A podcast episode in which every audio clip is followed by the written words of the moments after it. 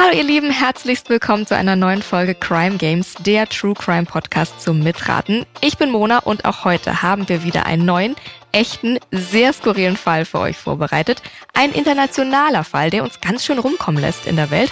Und deswegen haben wir uns, naja, ein internationales Ermittlerinnen-Team zusammengestellt. Denn in diesem Fall ermitteln Scotland Yard und die Schweizer Fitpool über verschiedenste Zeitzonen hinweg. Alle zusammen. Mal sehen, wie erfolgreich.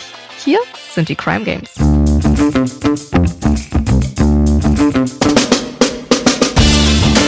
Herzlich willkommen zu den Crime Games. Hier trifft True Crime auf Spielespaß. Ich bin Mona und begrüße in diesem Podcast immer zwei Gäste aus dem Crime-Universum.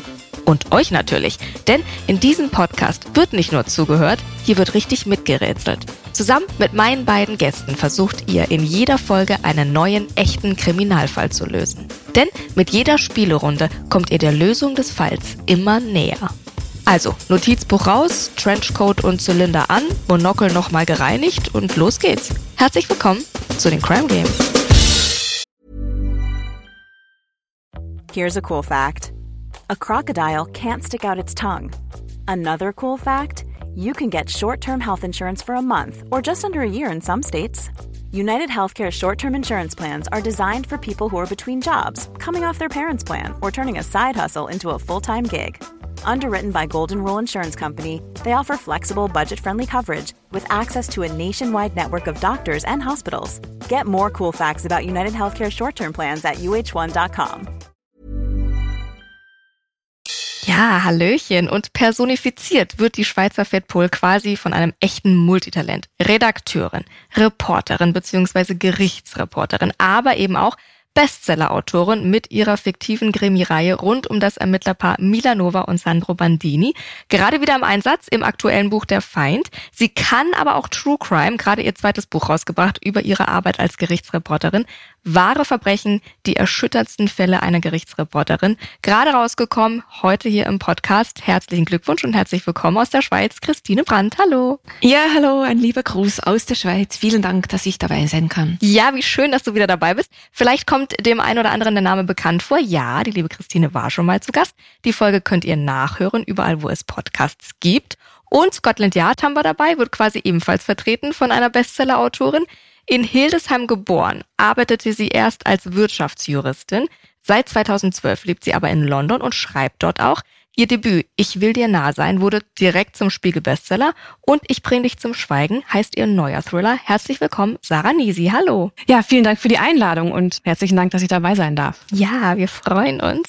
Mal gucken, wie wir drei uns so machen. Lasst uns direkt mal starten mit unserer Story-Prämisse. Dieser Fall führt uns direkt in die verrauchten Wohnzimmer junger amerikanischer Intellektueller im New York der 40er Jahre. In der Literatur gründet sich gerade eine neue Bewegung.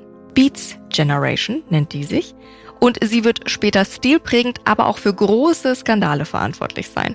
Von Anfang an mit dabei sind Joanne Vollmer und der Schriftsteller William S. Burroughs, die sich in einer der vielen intellektuellen Diskussionsrunden kennenlernen und obwohl Joanne von Williams Homosexualität weiß, lässt sie sich trotzdem von ihrem Mann scheiden, um eben ihren William zu heiraten. Der Grund ist simpel und auf einer sehr intellektuellen Ebene sehr romantisch, denn die beiden bezeichnen sich als telepathische Seelenverwandte und teilen die Liebe zur Literatur und Kultur, leider aber auch die Liebe zu der ein oder anderen Droge. So viel zum Setting unserer Geschichte. Wir steigen direkt ein in Kapitel 1, das Urteil. William beschreibt seine Ehefrau oft mit liebevollen Worten, so zum Beispiel. Sie war eine außergewöhnliche Frau. Sie war die klügste Person überhaupt. Sie hatte einen sofortigen Einblick in die Charaktere eines jeden. Nur ein Blick. Und sie wusste es. Romantisch, oder? Interessant wird diese Beschreibung allerdings, wenn man weiß, dass er sie gesagt hat, nachdem er für 14 Tage in einem mexikanischen Gefängnis eingesperrt war. Aha, und so schnell wird aus romantisch dann doch irgendwie komisch. Jetzt fragt ihr euch wahrscheinlich, wie es dazu kam, dass unser amerikanischer intellektueller Schriftsteller William in einem mexikanischen Gefängnis saß. Und ihr ahnt es? Ja, das dürft ihr errätseln in unserem ersten Spiel. Eins, zwei oder drei. Also eure Frage, warum muss unser William in Mexiko ins Gefängnis? Ich nenne euch drei mögliche Szenarien, warum William in Mexiko ins Gefängnis gekommen ist und eine davon ist nur richtig, okay? Option 1 war es ein Hinterhalt. William und Joanne suchen neue Inspiration und wandern für ein Jahr nach Mexiko aus. Um seine Morphinsucht zu finanzieren, fängt William da an, mit Heroin zu dealen und auch Marihuana anzubauen. Als ein hochrangiges Mitglied des Juarez-Kartells Wind davon bekommt, lockt die Gang das Paar in einen Hinterhalt, um William zu erschießen. Dabei erwischen sie allerdings versehentlich Joanne und den Mord schieben sie dann William in die Schuhe. Option 2, geistiges Eigentum. William wird angezeigt wegen Diebstahls geistigen Eigentums und zwar von seiner eigenen Frau. Die Drogensucht der beiden treibt sie nach Mexico City, aber während William sich seiner Sucht total hingibt, will seine Frau die Erfahrung nutzen, um Literatur zu schaffen und sie schreibt ein Manuskript mit dem Titel Junkie. Als William es Korrektur lesen sollte, denkt er sich, mein Gott, ist das genial und schickt es an einen Verlag und gibt es als sein eigenes Buch aus. Und als Joanne das mitbekommt, ist sie natürlich außer sich vor Wut und verklagt ihren eigenen Mann. Oder Option 3. Kopfschuss. Joanne hatte die Scheidung von ihrem ersten Ehemann verlangt, um eben ihren William zu heiraten und ihm in guter, aber auch in dunkler Zeit zur Seite zu stehen. Und ich sag mal so, dunkle Zeiten gab es bei William so einige. Nach einem Skandal in der Heimat ziehen sie gemeinsam nach Mexiko. Doch das Glück in der Ferne währt nicht lange, denn auf einer ausschweifenden privaten Feier gerät William total außer Kontrolle und schießt Joanne ohne erkennbaren Grund in den Kopf und sie ist sofort tot. Was sagt ihr? Eins, zwei oder drei? Alle beide fleißig mitgeschrieben, das ist schon mal sehr positiv. Gibt schon mal ein Fleißbienchen? Sarah, magst du direkt anfangen? Hast du eine Idee?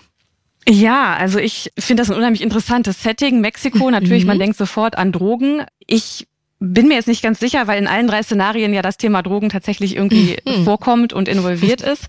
Mir gefällt eigentlich der Hinterhalt, dass er Drogen äh, selber angebaut hat in Mexiko und äh, da natürlich dann sofort mit einem Kartell in Konflikt gerät. Ja, von daher tendiere ich leicht zu Nummer eins, wobei mir auch die anderen beiden ganz gut gefallen. Sehr gut. Wer sich das nur ausgedacht hat mit den Drogen in allen drei, um zu verwirren. Ich weiß nicht, wer das war.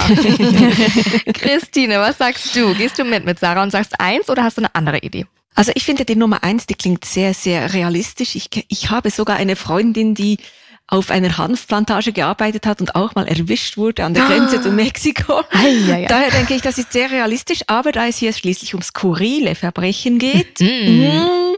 wähle ich nicht die Nummer eins, die Nummer zwei finde ich auch sehr realistisch, dass Männer mhm. den Frauen die Ideen klauen. Das passiert immer wieder, finde ich. Und darum, weil es skurril ist und weil da dieser plötzlich grundlos auf die Joanna schießt, ich nehme die Nummer drei. Du nimmst die Nummer drei. Jetzt müssen wir da ganz kurz wissen, darfst du drüber sprechen, wie es deiner Freundin geht? Ja, ja, es ist alles in Ordnung, alles ist gut. in Ordnung. Okay, dann möchte ich da nicht weiter, nicht, dass wir in irgendeine Bredouille kommen. Aber dir kann man nichts vormachen. Du hast recht. Tatsächlich, Antwort drei. Ja, William hat seiner eigenen Frau in den Kopf geschossen. Damit hat wohl niemand gerechnet. Schließlich bezeichnen sie sich ja als Seelenverwandte und das ist die ganz, ganz große Liebe. Die mexikanischen Behörden verurteilen William in der Folge dann wegen Totschlags. Das geschieht allerdings alles in seiner Abwesenheit, denn durch eine Vielzahl an Bestechungsgeldern gelingt es William aus dem Gefängnis freizukommen und wieder zurück in die USA zu fliehen. So, so endet also diese kurze, aber intensive Liebesgeschichte der beiden. Bevor wir gleich an den Anfang der Beziehung von den beiden zurückgehen, intensivieren wir erstmal unsere Beziehung ein wenig.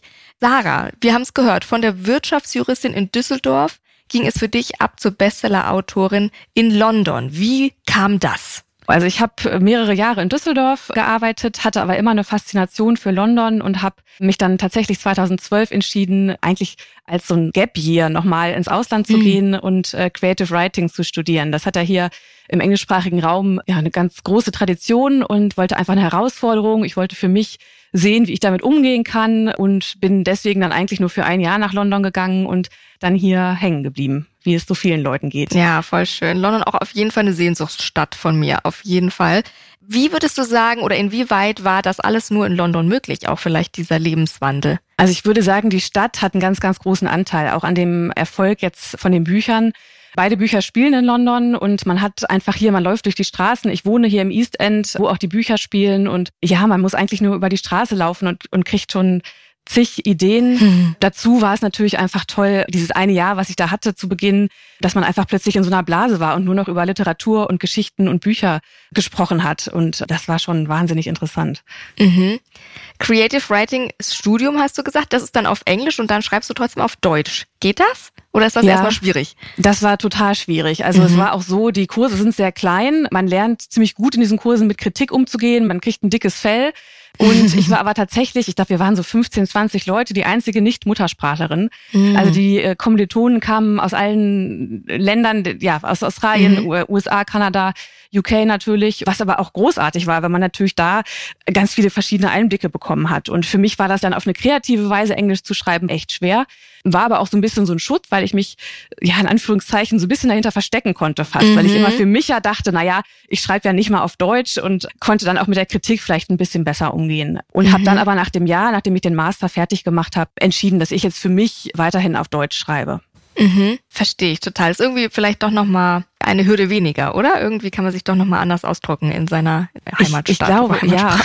Muttersprache, so sagt man. Ich glaube schon. Ich habe ja schon als Kind wie ganz viel gelesen, als Jugendliche und ich glaube, das braucht einfach ganz viel Zeit, um das nachzuholen. Und mhm. man legt ja sehr viel Wert, wie man was formuliert oder welche Worte man wählt und da kommt es ja auch oft auf Nuancen an. Und ich finde das Gefühl, das braucht ganz lange, bis man das in einer zweiten Sprache irgendwie hat. Mhm. Es ist aber tatsächlich so, dass ich jetzt oft, wenn ich etwas schreibe, dass mir dann eine englische eine Redewendung in den Sinn kommt, mhm. die dann mhm. wiederum auf Deutsch nicht funktioniert. Also das ei, verschwimmt ei. manchmal schon so ein bisschen. Oder meine Lektorin hatte jetzt auch neulich was angemerkt, wo sie sagte, hm, ich glaube, auf Deutsch sagt man das so nicht. Okay. Genau. Ja, ja, ja, natürlich. Dann gibt's da immer so Kniffligkeiten. Was war denn die schlimmste Kritik, die du bekommen hast? Oh. Und die schönste Kritik, die du bekommen hast während des Studiums? Ja, und zwar ist das eigentlich dasselbe Beispiel. Das ist ganz interessant gewesen. Ich habe eine Kurzgeschichte schreiben müssen, die eingereicht und da ging es um einen Dialog, den wir schreiben sollten. Und eine Kommilitonin hat mir daneben geschrieben als Kritik, sie hätte im Prinzip überhaupt nicht verstanden, was die beiden Charaktere voneinander oh wollen. Nein. Und der Professor, der Tutor, mhm. hat aber genau das Gegenteil gesagt und hat das als Positivbeispiel herausgestellt, mhm. wie man auf subtile Art und Weise mit wenig Worten viel sagen kann. Und das war eigentlich ähm, tatsächlich einfach ein, ein richtig ja. geniales Beispiel, wie subjektiv auch Dinge sind, gerade ja. was Literatur angeht oder kreatives Schreiben. Cool. Bist du nochmal zurück an die Uni und hast gesagt, hey, I'm a Bestseller-Autor in Germany now? bisher, bisher tatsächlich nicht, aber ich bin da auch, muss ich sagen, eine von vielen. Also viele aus meinem Kurs haben tatsächlich veröffentlicht. Also cool. Ähm, ja, echt richtig Sehr schön. schön. Sehr schön, hört sich sehr fruchtbar an auf jeden Fall. Cool. Christine, du auch du kennst das mit so großen Wandeln in deinem Leben. Du hast deine Traumwohnung, deinen Traumjob gekündigt, die Hälfte deines Besitzes verkauft und dann erstmal mit einem Fremden bist du zusammengezogen. Weltreise, all das, also so Riesenwandel in deinem Leben. Warum? Also ich bin immer sehr gerne gereist und auf mhm. einer Weltreise, da habe ich eine Auszeit genommen und bin in sieben Monaten rund um die Welt gereist. Da habe ich das Buch Blind fertig geschrieben mhm. und mit diesem Buch habe ich dann den Vertrag Vertrag bei Blanvalet gekriegt. Mhm. Und als ich den Anruf von meinem Agenten gekriegt habe, dass Blanvalet mein Buch kaufen wollte, da habe ich gemerkt, wenn ich meine Lebenskosten massiv senke, dann könnte ich vielleicht vom Bücherschreiben leben. Und mhm. ich habe auch realisiert, dass das das Telefonat war, auf das viele Schreibende ein Leben lang warten und das nicht so viele erhalten. Und da habe ich mich entschieden, alles aufzugeben und eine schreibende Nomadin zu werden. Wahnsinn. Das sagst du so leicht, das hört sich für mich unglaublich mutig an. Wie war das für dich? Hast du rückblickend manchmal das Gefühl, oh Gott, da erschrecke ich mich manchmal selber oder weißt du so richtig dankbar dafür? Ich bin wahnsinnig dankbar dafür. es hat einfach alles ganz perfekt gepasst, weil mhm. der Anruf kam nach meiner Weltreise. Da war ich sieben Monate mit dem Rucksack am Rücken unterwegs und wusste, dass ich sehr bescheiden leben kann. Mhm. Ich hatte nur zwei Paar Schuhe dabei zum Beispiel. Mhm. Und es kam einfach, der Anruf kam im richtigen Moment. Eigentlich musste ich mich gar nicht so sehr entscheiden. Der Entscheid war eigentlich wie klar, denn ich habe mir überlegt, wenn ich jetzt diesen Schritt nicht wage und den Sprung in die Selbstständigkeit nicht mache, dann werde ich mich ein Leben lang fragen, was wäre gewesen, wenn ich das getan hätte. Mhm. Und da mhm. wusste ich, ich will mir diese Frage nicht ein Leben lang stellen und mich mhm. nicht damit auseinandersetzen müssen. Und daher, ich konnte fast nicht anders entscheiden. Wow. Und es ist ja dann sehr gut aufgegangen. Ja, ja, klingt auf jeden Fall nach sehr viel Freiheit, die du dir da geschaffen hast. Würdest du trotzdem sagen, es hat ja auch einen hohen Preis gehabt. Würdest du trotzdem sagen, es hat sich alles gelohnt? Ja, es hat sich alles gelohnt. Es hat sich wirklich alles gelohnt. Und ich kann vielleicht ein kleines Beispiel erzählen. Mhm. Der Henning Mankell, der war immer mein Vorbild, schon lange bevor ich selbst Bücher geschrieben habe. Und zwar einerseits wegen seiner Bücher, nicht nur die Kriminalromane, auch die Geschichten aus Afrika. Und vor allem aber, weil er immer nur im Sommer in Schweden lebte und im Winter lebte er in Mosambik in Afrika. Mhm. Und das, ich dachte immer, so möchte ich auch leben. Und kürzlich bin ich in Sansibar, in meiner zwei, jetzt zweiten Heimat, durch die schmalen Gassen von Stone Town geschlendert. Mhm. Und da ist mir das wieder eingefallen mit dem Henning Mankell. Und dann dachte ich, wow, ich bin jetzt praktisch dort. Ich kann vom Bücherschreiben leben und die Winter verbringe ich in Afrika. Und da habe ich so richtig Hühnerhaut gekriegt und ja. habe gedacht, man muss große Träume haben, denn manchmal werden sie wahr. Ach, jetzt habe ich Gänsehaut. Wie schön. Das hast du toll gesagt und du strahlst dabei so. Das ist ja, das ist ja unglaublich. Wie schön. Was gibt dir diese Freiheit und diese, vielleicht auch dieses Überwintern in Sansibar? Was kannst du da, was du hier vielleicht in der Schweiz oder sowas nicht tun könntest? Ich kann dort viel, viel besser schreiben. Mhm. Und zwar, also wenn ich hier bin, habe ich immer auch noch andere Verpflichtungen, die Lesungen, aber auch das soziale Umfeld und dieses verplante Leben, das wir hier mhm. führen in Europa und jetzt, jetzt hatte ich gerade sechs Lesungen hintereinander, aber nächste Woche fliege ich zurück nach Afrika. Und man kann sich das hier fast nicht vorstellen, aber ich habe dann über fünf Monate lang keinen einzigen Termin. Ja. Außer den Abgabetermin fürs neue Buch. Aber man mhm. lebt dort so sehr im Moment, dort führt niemand eine Agenda. Mhm. Wenn ich Leute treffen will, gehe ich in die Stadt und wenn ich jemanden treffe, dann hat die Person gerade Zeit, weil die hat ja eben auch keine Agenda. Und das entspricht mir, wenn ich schreibe, sehr. Dass ich mhm. da nicht plötzlich unterbrochen werde, weil ich ich jetzt einen Termin wahrnehmen muss, der ich vor ein, zwei Wochen abgemacht habe. Mhm. Dort kann man einfach so ins Blaue hinausleben und zum Schreiben ist das wirklich sehr, ja, es ist diese Freiheit, diese Zeitfreiheit, mhm. die eignet sich sehr, wenn man schreiben will. Ah, sehr schön. Das hört sich toll an. Da kann man nur neidisch werden. Wirklich. Vielleicht kann man dich ja mal besuchen auf Zanzibar. genau. Dass wir vielleicht mindestens mal für zwei Wochen keine Termine erstmal haben. Genau. Das ist ja la langsam rantasten. Sehr schön. Wir quatschen gleich noch weiter. Vorher steigen wir ein in Kapitel 2. Love is a Roller Coaster. Ich fasse kurz zusammen. Joanne Vollmer und Schriftsteller William S. Burroughs lernen sich also in den 40er Jahren in einer intellektuellen Literaturbewegung Beats Generation kennen und auch lieben. Und Joanne lässt sich von ihrem Ehemann scheiden, um William zu heiraten. Und das, obwohl dieser homosexuell ist. Die beiden sagen jedoch, die sind einfach Seelenverwandte und füreinander bestimmt. Zumindest so lange, bis sie nach einem Skandal in der Heimat gemeinsam nach Mexiko auswandern, wo ihr William auf einer ausschweifenden privaten Feier ihr einfach mal so in den Kopf schießt. Joanne ist daraufhin sofort tot und William wird wegen Totschlags verurteilt, kauft sich aber quasi aus dem Gefängnis frei. So, jetzt lasst uns aber nochmal zurück in die 40er Jahre kehren. An den Anfang dieser verhängnisvollen Romanze. Joannes Rolle bei den Beats liegt vor allen Dingen darin, quasi alle zusammenzuführen in ihrer Wohnung und dafür weitreichende intellektuelle Ergüsse und Diskussionen zu sorgen und das alles zur Verfügung zu stellen. Und ein Mitglied der Beats beschreibt sie später so. Ihre Wohnung war ein Mittelpunkt, der viele der Charaktere anzog. Sie war brillant und mit Philosophie und Literatur bestens vertraut. Sie war der Wetzstein, an dem die wichtigsten Beat-Autoren ihren Intellekt schärften. Und einer davon ist eben unser William Burrow, der sie auf intellektueller Ebene vergöttert, kann man fast schon sagen. Und Joanne steht fest an seiner Seite, eben auch als William 1946 zum ersten Mal wegen Rezeptfälschung verhaftet wird und zu seinen Eltern nach Missouri geschickt wird.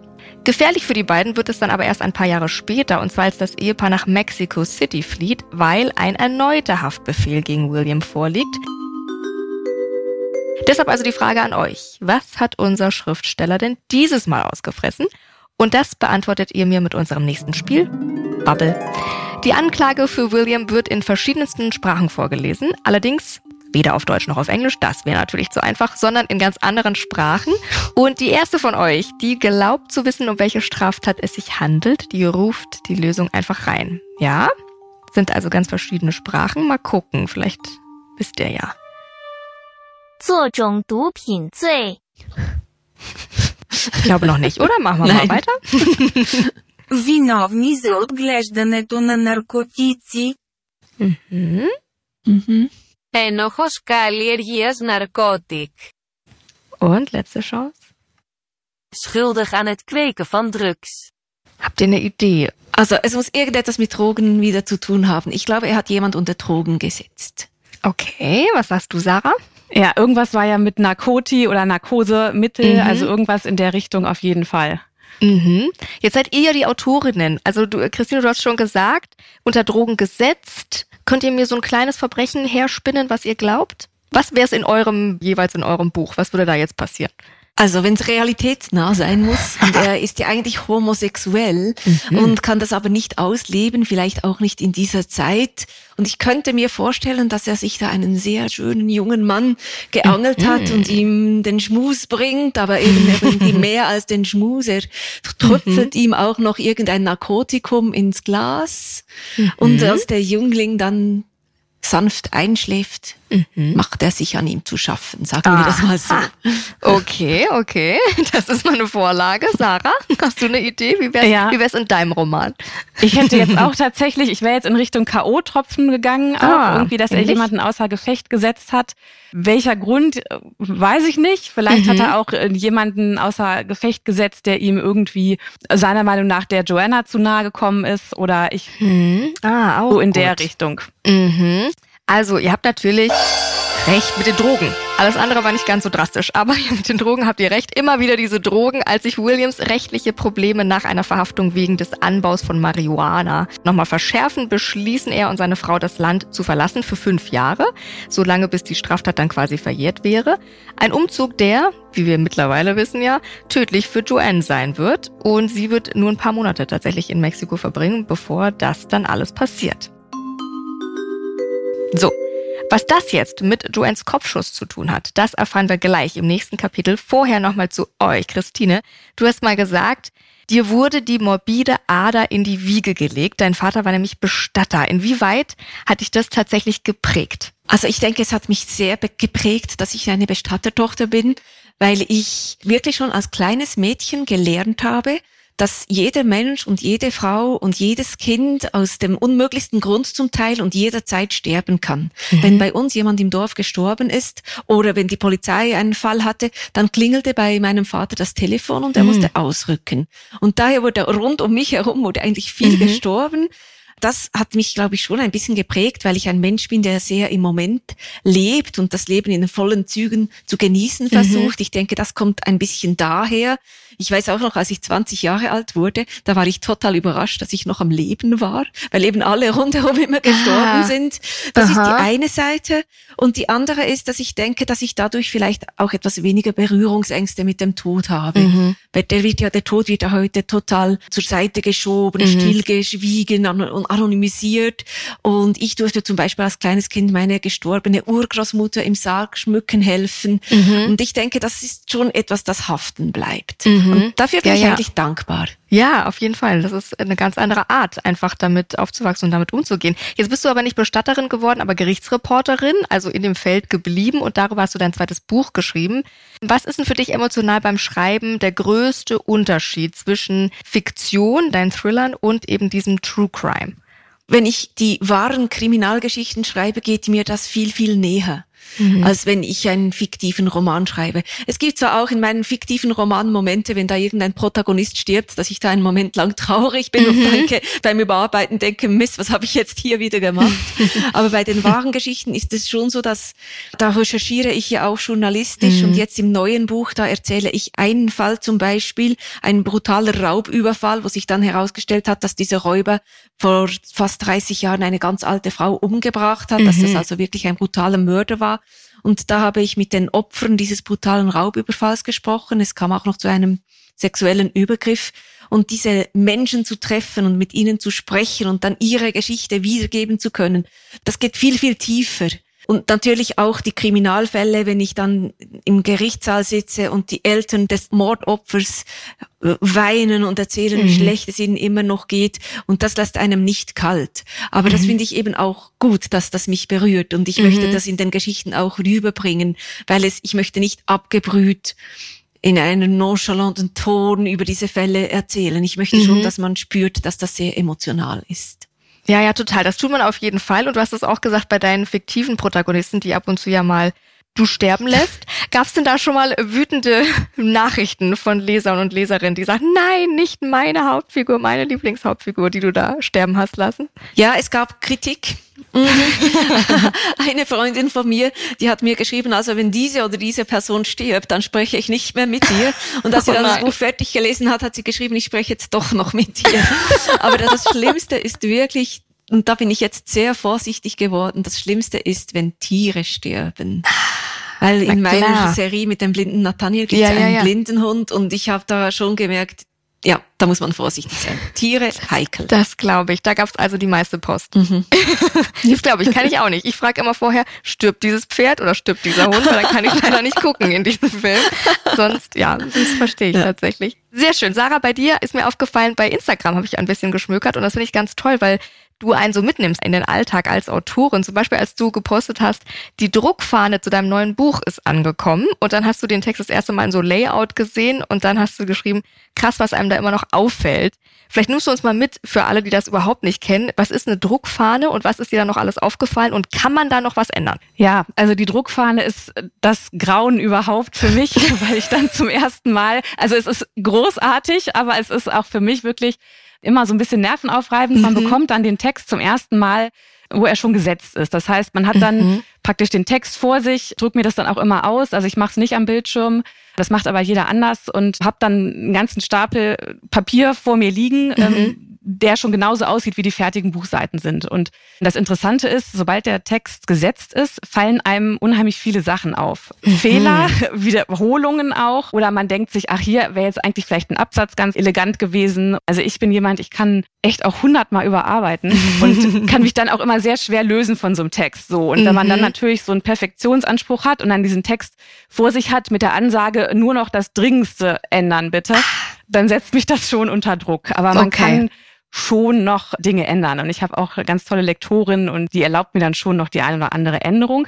Aber es ist dann tatsächlich auch so, dass man gucken muss, für die äh, das jetzt nicht kennen, dass sich dann nicht mehr zu viel auf der Seite verrutscht. Das heißt, äh, man mm. muss dann tatsächlich manchmal Buchstaben zählen ähm, und gucken, dass das Wort, was man vielleicht ersetzt, idealerweise genauso viel Buchstaben hat wie das Wort, was da gerade stand also jetzt extrem gesprochen, mhm. oder dass sich nicht noch ein neuer Absatz bildet und irgendwas auf die nächste Seite rutscht und so weiter. Genau. Ah, das ist ja interessant. Okay, aber es ist nicht so Horror, dass ihr das seht und denkt, okay, da steht jetzt der Rechtschreibfehler und den kann ich nicht mehr ändern, sondern sowas kann man auf jeden Fall noch.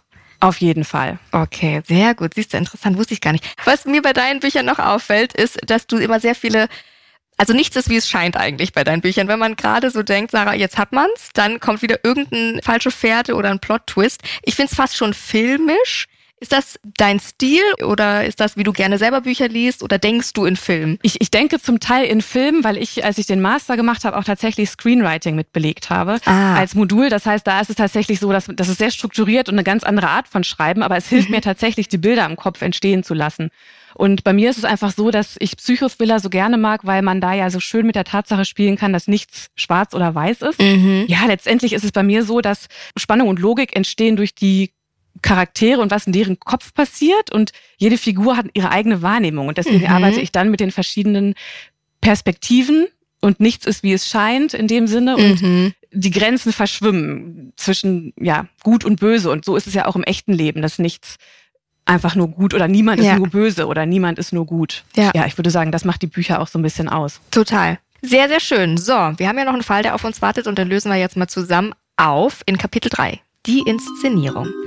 Also, was wissen wir schon? Joanne Vollmer und Schriftsteller William S. Burroughs lernen sich in den 40er Jahren in dieser intellektuellen Literaturbewegung Beats Generation kennen und auch lieben aber eben leider nicht nur sich, sondern auch die Drogen. Vor allem bei William und dem drohen rechtliche Probleme nach einer Verhaftung, weil er mal wieder Marihuana angebaut hat. Und so beschließen die beiden also erstmal das Land für fünf Jahre zu verlassen, bis diese Straftat verjährt wäre und fliehen nach Mexiko, wo unser William seiner Joanne dann eines Abends aus heiterem Himmel in den Kopf schießt. Die Frage ist jetzt nur weiterhin, warum zur Hölle hat William seiner Frau jetzt in diesen Kopf geschossen? Nun, wie so oft liegen ja die Grenzen zwischen Genie und Wahnsinn sehr nah beieinander. Wir tauchen also ein in diesen Abend des 6. September 1951 in Mexico City.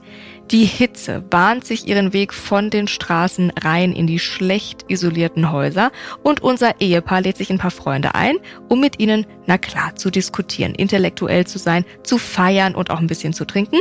Klingt erstmal noch einen tollen Abend, bis zu dem Zeitpunkt, an dem William eine berühmte Figur aus dem Werk Friedrich Schillers zum Leben erwecken will und mit seiner Frau eine sehr bekannte Szene nachspülen möchte. Jetzt bin ich hier mit zwei gebildeten Literaten an einem Tisch sozusagen. Kommt ihr schon drauf, um welche Figur und um welche Szene es sich denn handeln könnte? Ihr lacht. Ich verwechsle wahrscheinlich gerade etwas, aber ich denke gerade an Wilhelm Tell und den Apfelschuss vom Kopf. Mhm. Und Sarah, bei dir macht's da schon Klick? Das erste, an was ich gedacht habe, war Schillers Glocke, weil ich es im Deutschleistungskurs lesen musste. Aber es passt nicht. Ich gebe euch noch mal ein paar Hinweise. Vielleicht kommt ihr drauf oder äh, bleibt bei eurer Meinung. Zitate aus dem Stück wären sowas wie Die Axt im Haus erspart den Zimmermann. Der Starke ist am mächtigsten allein. Oder wäre ich besonnen, hieße ich nicht der Tell. Ah, dann ist das also, doch der? Kopfschuss auf ja. Wilhelm. Auf den Buben von mir. Aber das war jetzt gemein, weil ich bin ja Schweizerin. das stimmt.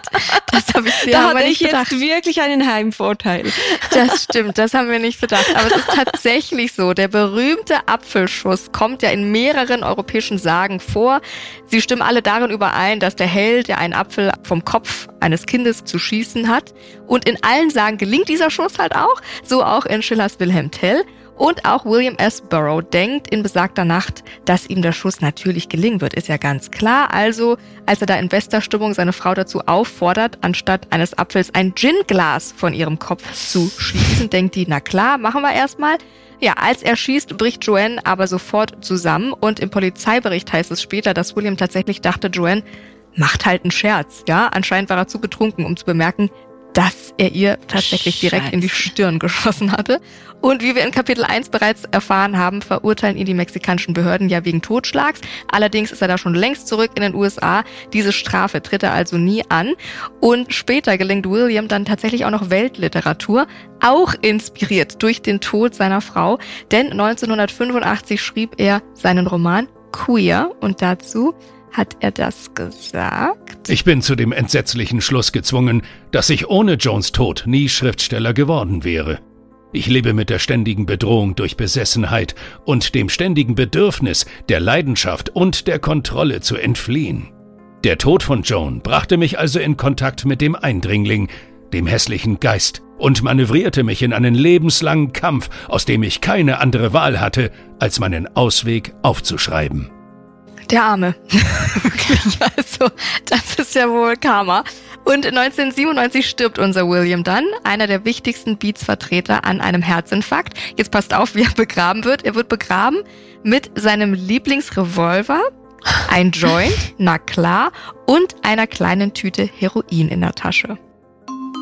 Also ich hoffe, das war nicht der Revolver, mit dem er geschossen hat. Ich hoffe auch nicht, Christine. Ich hoffe auch nicht. Aber ah ja, er hat auch nichts dazugelernt bis zum Ende, oder? Was mhm. für ein Fall. Was haltet ihr von dem Fall? Also es ist einfach hochdramatisch. Aber ich meine, beim Wilhelm Tell war das ja dann ein Pfeilbogen. Mhm. Wie kommt man darauf, mit der Pistole auf einen, Kopf, mhm. auf einen Becher auf einen Kopf zu schießen? Also mhm. schon selber Schuld hat, aber die ganze Gesellschaft hat da ja. wahrscheinlich. Ja, ich glaube auch, da ja. war irgendwas im Spiel auf jeden Fall. Sarah, was sagst du zu unserem Fall? Ja, zumal es auf einer Party passiert ist und ja, da ja wahrscheinlich nicht nur Alkohol, sondern eben auch Drogen mhm. konsumiert mhm. worden sind und dann auf die Idee zu kommen, sowas überhaupt ausprobieren ja. zu wollen, das konnte nicht gut gehen. Nein. Also, liebe Kinder, nicht zu Hause nachmachen. Wie ist es denn bei dir, Sarah? Wie geht's denn bei dir weiter? Was können wir erwarten? Also, ich habe gerade vor einigen Wochen das dritte Manuskript abgegeben. Da bin ich tatsächlich jetzt also dran. Das wird aber noch sicherlich einiges an Überarbeitung eben auch benötigen. Ja, freue mich schon, wird auch wieder in London spielen. Also, ich habe einen Vertrag bekommen für zwei mehr Bücher, von daher freue ich mich darauf. Mhm. Ja, Glückwunsch. Toll. Das heißt, wir hören noch ganz viel von dir. Und äh, Christine, bei dir habe ich auch schon gehört, Mitte Dezember musst du schon deinen nächsten Roman abgeben. Ist das richtig? Und dann hast du schon zwei Deadlines fürs nächste und das übernächste Buch. Ist das du richtig? bist wahnsinnig gut informiert, das ja. ist korrekt. Ich, ich habe mir gedacht, äh, kann Christine auch Nein sagen oder hat sie das noch nicht gelernt? ja, das frage ich mich auch oder? immer wieder. Ich wollte eigentlich meinen Agenten überlisten, dass er nicht so viele Verträge abschließt, aber er hat dann mich wieder überlistet. Okay, und jetzt habe ich drei verstehe. Verträge abgeschlossen. Also das Buch, an dem ich arbeite und jetzt dann wieder intensiv schreiben kann, wenn ich zurück nach Sansibar gehe, mhm. das ist eine Spin-off-Serie von meiner Serie mit Milanova und Sandro Bandini. Da macht sich eine Polizistin selbstständig und und konzentriert cool. sich auf Cold Cases um langzeitvermissten Fälle, also um Personen, die schon seit langer Zeit vermisst sind. Ah. Das dritte Buch, da freue ich mich eben mhm. sehr, sehr darauf, weil das gibt eine neue Krimiserie mit einer ausgebrannten Staatsanwältin in den Wechseljahren, die auf Zwangsurlaub geschickt wird und zwar nach Sansibar. Na klar, ach toll, dann lässt du das da einfließen. Genau. Wie schön, sehr, sehr schön. Ja, auch das mit den Cold Cases ist so ein kleiner Traum doch von dir, oder? Dass du irgendwann nochmal einen richtigen Fall nochmal aufklärst. Hat das auch ein bisschen mit dir ja, zu tun? Ja, das wäre schon, aber ach, wir werden sehen. Ach, du, du hast bis jetzt alles geschafft, wirklich. Das schaffst du auch noch. Toll. Schön, dass ihr dabei wart. Vielen, vielen Dank fürs Miträtseln euch beiden. Es hat mir riesen Spaß gemacht. Ja, es war mir ein großes Vergnügen. Danke, du machst das immer total toll. Schön, danke schön. Ja, vielen Dank. Es war echt richtig super. Cool und ihr habt euch toll geschlagen. Vielen, vielen Dank an euch beiden und natürlich vielen Dank an euch fürs Zuhören. Wenn ihr bei diesem Podcast übrigens mal nicht nur zu hören, sondern auch mal zu sehen mögt, Könnt ihr machen, kommt da vorbei. 19. November sind wir live in der Urania in Berlin zum großen Crime Day. Ein ganzer Tag lang im Zeichen des Verbrechens. Wir haben spannende Talkrunden, wir haben Meet and Greets mit euren LieblingsexpertInnen und auch AutorInnen und eben unseren Podcast live. Da freue ich mich sehr, wenn wir uns da mal persönlich sehen. Ansonsten freue ich mich, wenn ihr uns weiter fleißig schreibt, entweder per Mail an crimegames at penguinrandomhouse.de. Die Adresse packe ich euch nochmal in die Show Notes. Oder wenn ihr bei Spotify oder iTunes direkt einen Kommentar da lasst, lesen wir alles, sehen wir alles. Vielen Dank auch übrigens für die vielen Nachrichten zur letzten Folge mit Sebastian Fitzig und Philipp Fleiter. Sehr schön, dass euch das auch so gut gefallen hat. Und übrigens Philipp Fleiters neues Buch Jack the Ripper, ein Fall für Verbrechen von nebenan, direkt eingestiegen in die Spiegel Bestsellerliste. Na klar, völlig zu Recht. Tolles Buch geworden, nicht nur zum Lesen, sondern eben auch zum Mitraten. Hat er sehr, sehr toll mit ganz, ganz viel Liebe zum Detail gemacht, mit immer so kleinen Infoböckschen und Kästchen. Da lernt ihr was über die Zeit von damals, über den Fall von damals. Und dann könnt ihr ebenso Kommissar Kugelblitz gefühlsmäßig mitraten. Sehr toll, freue ich mich und am meisten freue ich mich aber natürlich, wenn ihr diesem Podcast folgt, damit wir uns dann pünktlich zur nächsten Folge wieder hören. Bis dahin.